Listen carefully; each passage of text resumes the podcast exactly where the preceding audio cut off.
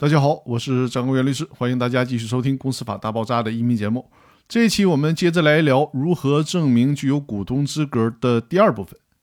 可以证明股东资格的第四种证据是出资证明书。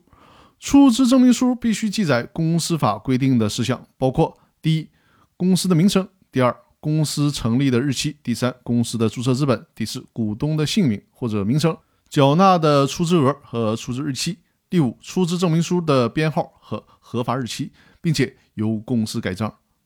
出资证明书的主要功能是证明股东已经向公司真实出资，是认定股东资格的重要证据。虽然出资证明书和股东名册都是股东资格的证权性凭证，但是与股东名册不同的是，出资证明书只是一种证明持有人向公司出资的凭证，是认定股东资格的初步证据。如果有相反的证据证明出资证明书是不真实的，比如说，出资证明书上记载的出资人实际上并没有出资，或者是与实际的出资不一致的时候，出资证明书将失去证明出资事实的效力。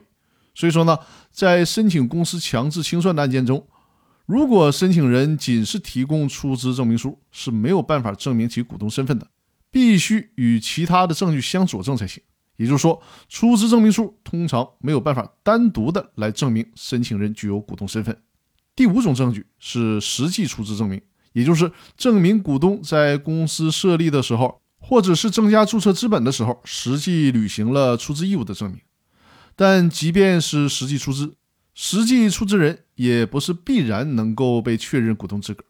尤其是在公司外部法律关系当中，如果公司没有将实际出资人在公司登记机关登记为股东，实际出资人就不能对抗公司以外的第三人。因此呢？是否实际出资不是取得股东资格的决定性的条件和充分条件，不能以此来简单的认定实际出资者的股东资格。以上就是本期的音频内容，下一期继续和大家讲解如何证明股东出资资格的第三部分。那好，我们下期继续，感谢大家的收听。